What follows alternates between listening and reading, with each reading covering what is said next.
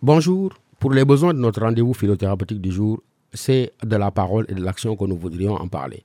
Nous en avons certes dernièrement parlé, mais sous un autre rapport, parce que le constat est fait, et nous l'avions dit en employant l'expression tyrannie parolière, pour montrer en quoi la parole était fétichisée, en quoi la parole était maîtresse, en quoi la parole était divinisée. Or, la thérapie devrait consister à comprendre qu'aujourd'hui, dans notre société, s'il est un mal profond, sinueux, qui s'entend véritablement à nous détruire, mais c'est ce culte effréné de la parole. Or, plus plus nous parlons, moins nous agissons. Et ce qu'enseigne l'histoire de toute l'humanité, c'est qu'il n'y a eu de révolution que par les actes. Or, donc nous vous demandons de renoncer à un peu plus de paroles, de retourner à l'école de ces anciens maîtres grecs pour nous inscrire à des cours de silence. Et ce silence-là sera l'heure du travail, l'heure de l'action par lesquelles devront nécessairement passer la construction de notre nation. Bonne journée de méditation à tous.